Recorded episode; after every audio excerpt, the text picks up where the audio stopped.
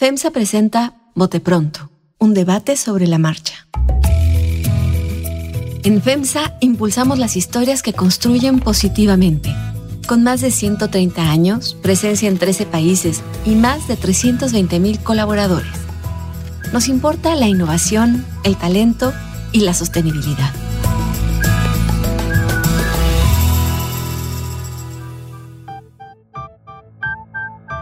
¿Qué tal? ¿Cómo están? Bienvenidos a Bote Pronto.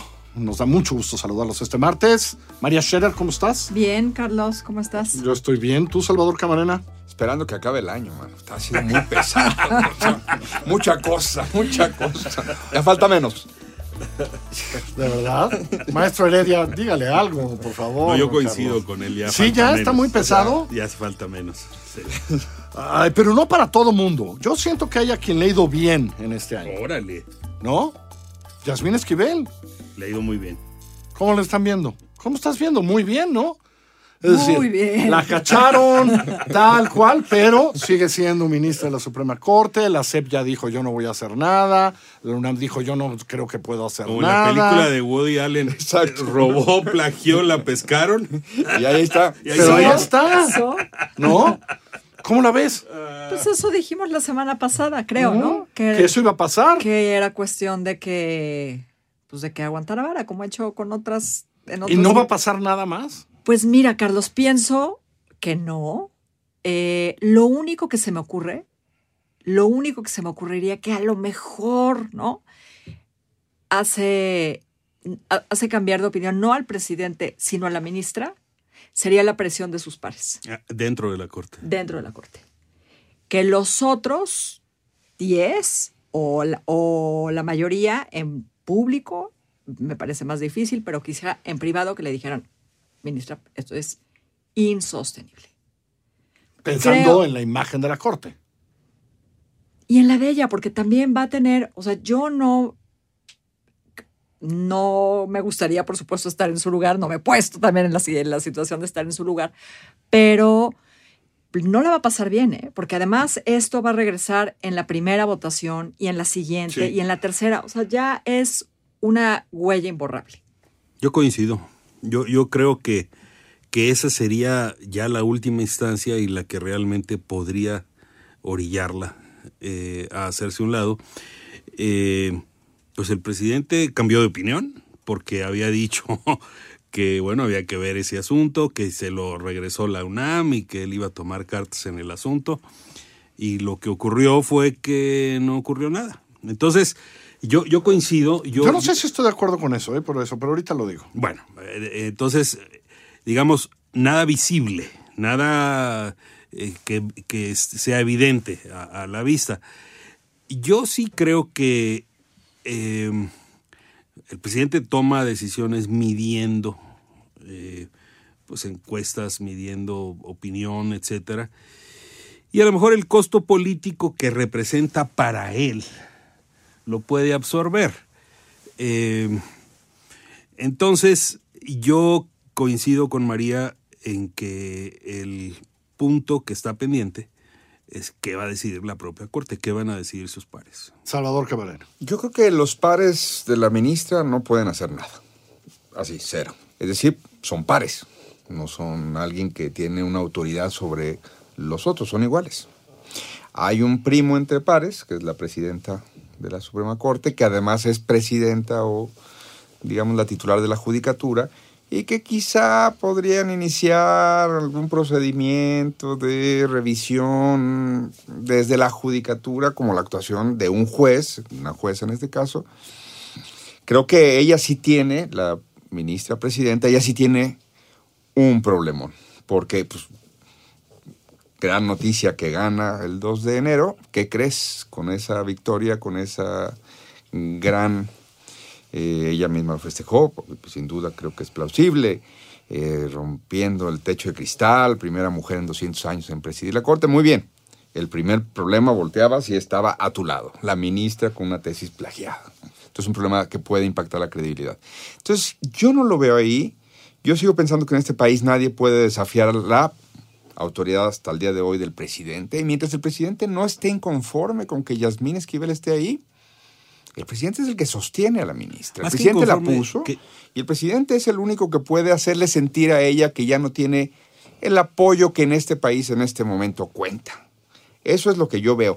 Y no veo, además ayer le dio declaraciones a Milenio. Ella ya abrió la boca y ya dijo, Yo no hice no, nada. no tengo nada que avergonzarme cuando todo México dice, ah, caray, ya ahora sí que ya no entendemos nada, pero entonces ella ha sido consecuente, para mal, en una serie de comportamientos. No la veo eh, en lo más mínimo. Hoy conocimos ayer mismo una crónica de una comida la semana pasada en donde ella quiso hacer alegatos a su favor con unos periodistas y esa narrativa es consistente con lo que hemos visto. Cada día que pasa es increíble que ella siga ahí. Pues mientras el presidente de la República no decida que él gana más quitándola y poniendo un nuevo o una nueva, yo no veo por qué vaya a cambiar el escenario. Y en ese sentido es que no está muy de acuerdo con Carlos en términos de que haya cambiado de opinión el presidente. El presidente lo que quiere es asignar el costo. El presidente sigue diciendo, a ver, a ver, a ver, señores. Ustedes en la UNAM que le dieron ese título, ustedes son los responsables. ¿eh? A mí, en MEISEP, no me vas a poner la responsabilidad y sigue diciendo, si plagió, plagió, ¿eh?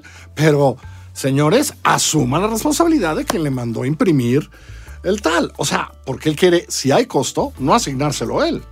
Quiere asignárselo a la Universidad Nacional Autónoma de México, que ya nos ha dicho que está llena de un bloques conservadores, fifís, este, neoliberales, este, Que no hay una sanción que aplicar. Pero, pero no he visto ningún cambio. Él dice, él dice, señores, si hubo plagio, que se haga lo que se tiene que hacer, nada más que aquí cada quien No, asuma ver, su responsabilidad. No, yo me ¿no? refiero, yo me refiero a que, eh, pues, quizá las encuestas que tiene el presidente, las de él, que no son públicas y que no se van a divulgar, le dicen, eh, a mí no me afecta, eh, a él no le afecta, a Palacio Nacional no le afecta que siga allí Yasmín Esquivel.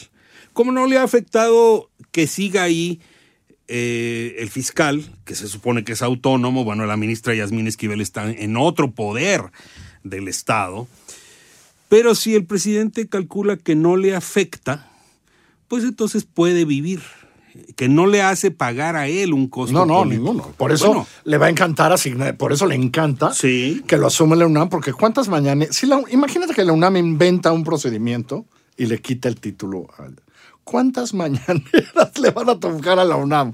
No, calcúlale, ¿cuántas mañanas le van a tocar a En- Graue en y a la año UNAM? de- Todas las mañanas del mundo y la elección. en ¿no? año de cambio de rector, En año de cambio de rector, ¿no? noviembre de 2023. Sí, la UNAM tiene un problemón.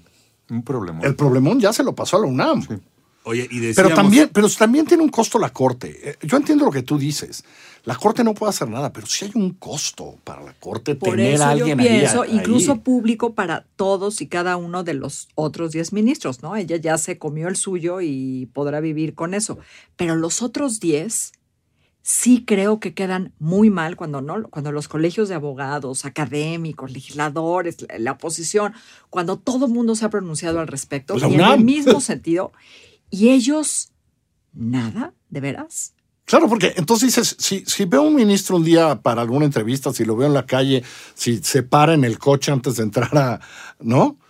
Pues, ¿de qué, qué es lo primero que hay que preguntarle a cualquiera de los otros ministros? Oiga, ¿qué opina de su compañera a la que ve ahí en las reuniones, no? Por supuesto.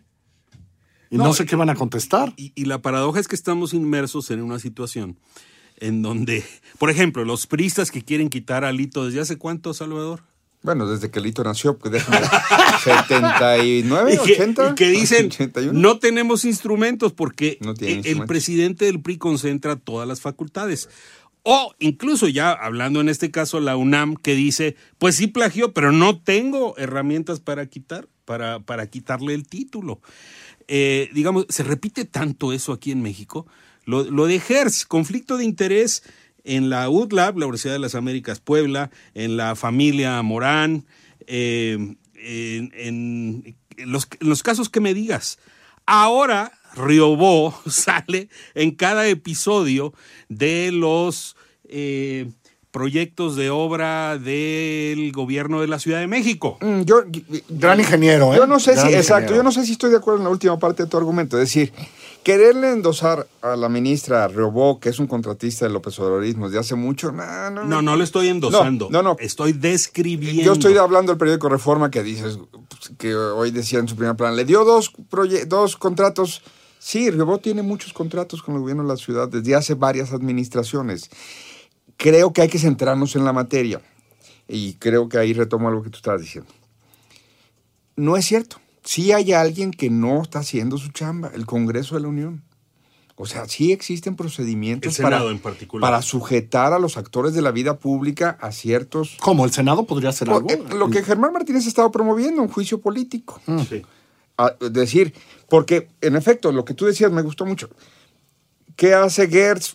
Pues Gertz está donde está porque el Senado no se puso las pilas Sí. y no dijo, a ver, a ver, a ver, a ver, ¿cómo que usted y su, eh, su excuñada y, o sea, está en la cárcel?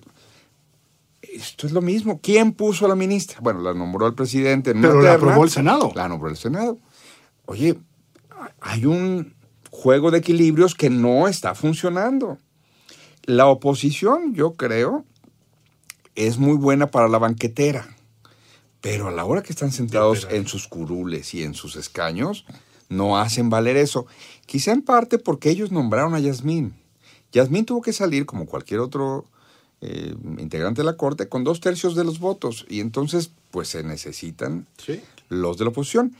Y digamos que en esas negociaciones, revisé el video de cuando fue la comparecencia de esa terna, donde salió la ministra Esquivel, eh, no daban los dos tercios y entonces el senador Ricardo Monreal dice, aguántenos media hora. No fue media hora, pero de repente fueron 95 votos a favor. Esos otros votos de la oposición no fueron porque vino el Espíritu Santo y les dijo, Oye, hijos míos, Y- poneos las a- pilas. Ya lo volvieron a nombrar entre las corcholatas. Ah, no, además, Claro. es, además es, es parte del folclore nacional ahora. Este apareció en el abajo del árbol en el Día de Reyes, apareció. Está buenísimo, sí, ahí, ahí. en su botita, en su botita le apareció una corcholata así, toink. Mira, nada de carbón ni nada, le apareció Fíjate quién una es- ¿Cuánto- corcholata. cuánto- ¿Cuántos eh, votos se necesitarían para hacer, se necesitan para hacerle juicio político? Ah, no te vengo manejando esa. No, pero sí, para empezar, Pero- para de verdad juicio político necesitas a Morena. Sí. Y, y- y, Exacto. y hoy Ricardo Monreal no se va a pelear por Ayer sí, pero hoy Esquivel. no. Pero bueno, Sí. ahorita- sí, Sí. pero al revés también Ya se puede plantear. Si toda la oposición se manifiesta en Arrincona Morena diciéndole, Claro, votemos, ¿no? O entonces la ministra también es tuya en este momento. Entonces, ahí lo tóxico que sí dice María es muy cierto. Todo el que esté abrace ahorita a Esquivel, pues se queda, o el, el que no se desabrace al mismo tiempo, pues queda ahí como radioactivo. Decían María y Carlos, y te vuelvo a preguntar, María, si la responsabilidad es de sus pares, si los ves yéndose a tomar un café con ellas, oficina y diciéndole, Yasmín, A ver, híjole, peer pressure. Se la va a pasar, o sea, le pueden hacer la vida tan agria que sea ella misma quien diga, no, o sea, eh, eh, digamos que no, no el costo, eh, bueno, creo que el costo social es mucho más amplio, pero no le afecta a ella en el, en el día a día como yo hubiera pensado que, que le afectaría, tanto para que ella misma fuera la que diera un paso atrás. Pero el que está sentado a tu lado, reprobándote todos los días, pues eso sí, Carlos, eso, eso sí pesa en la vida de una persona, muchísimo. no, la mirada de que en cada voto. Porque cada cada voto de Yasmín va a tener un referente en la prensa. Así es. Y Siempre con un parrafito que diga Yasmín Esquivel acusada de plagio de su tesis de licenciatura, bla, bla, bla, bla, bla. Sí, hablando de herramientas, sus pares no tienen tampoco ninguna herramienta, pero sí tienen otra forma de ejercer presión. Para los fanáticos del béisbol es el asterisco. Es decir, Pete Rose ganó el campeonato de bateo y hay un asterisco que dice, ah, y fue acusado de dopaje. Claro, toda su carrera quedó manchada Sí, por eso. Es el asterisco. Sí. Sí. Ahora, si se va, pues también, pero bueno, ya te vas y ya no vas a ser Pero ministra ¿por de qué la se Corte. va a ir? O sea, Por, es, por cosas como lo que dice María, porque, porque su vida ya, o sea, va a ser cada vez más oscura, su vida en la corte, su vida como magistrada, su vida, ¿quién la va a ¿pero invitar ¿a dónde se va a ir? Los asesores, o sea, no solo pienses en los ministros, los chavos que están aprendiendo, los asesores, eh, los secretarios, todos al lado. Bueno, es que yo leo eso que escuchan en este sentido. Por eso ya no debería estar ahí hace tres semanas. Precisamente porque el sistema, el mensaje que está emitiendo en su conjunto es, podemos convivir con esta señora día a día y no nos sentimos enfermos. No, Es que lo que no vomitamos en el ver, pasillo. María. Es que lo que le pesa es lo mediático, ¿no? Yo pienso que ahorita lo que a ella la perturba y le pesa, ¿no? Y, y- y la presión que todo el mundo pensó que funcionaría es la pública y la mediática. No, yo creo que la otra acaba siendo más pesada. Porque la mediática sí hay una apuesta racional de que en dos o en tres semanas esa nota, pues ya no es la nota, ¿no? Y ya pasa. Pero lo que ella va a vivir ahí es. ¿Cuántos años le quedan de ministra? Pues fue para Todos. 15 años y salió en el, el 19, Bueno, Todos. 2034. Estaremos aquí todavía en el bote pronto en el 2024 diciendo, y no ha salido sí. la ministra, Se- el asterisco sigue ahí la ministra. Como cómo le hacía Germán de esa, cómo durmió, señor Montiel. tengo- ya tengo bueno, se murió Germán este de esa y el Montiel sigue de operador político en el Estado de México, no me chinguen, perdón. ya tiene título Fue en honor a Germán de esa. Ya, gracias, el bote fue- pronto ya acaba de fue- tener título. Fue en honor a Germán Carlos de. Perdón, gracias Salvador. Camarena.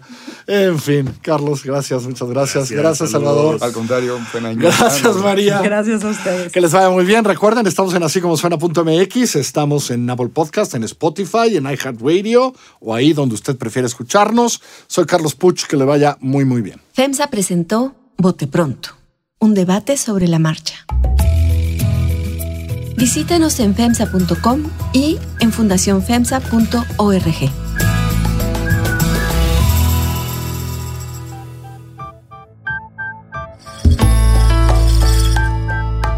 Así como suena y FEMSA presentaron Bote Pronto, un debate sobre la marcha. La dirección editorial es de María Scherer, la producción ejecutiva de Giselle Ibarra. Yo soy Carlos Puch, quien trabaja con todo este equipo, y le presento cada semana nuestras historias. Estamos en así como suena.mx, en Google Podcasts, en iTunes, en Spotify, en Himalaya, en Deezer, en Amazon Music o allá donde usted escuche sus podcasts.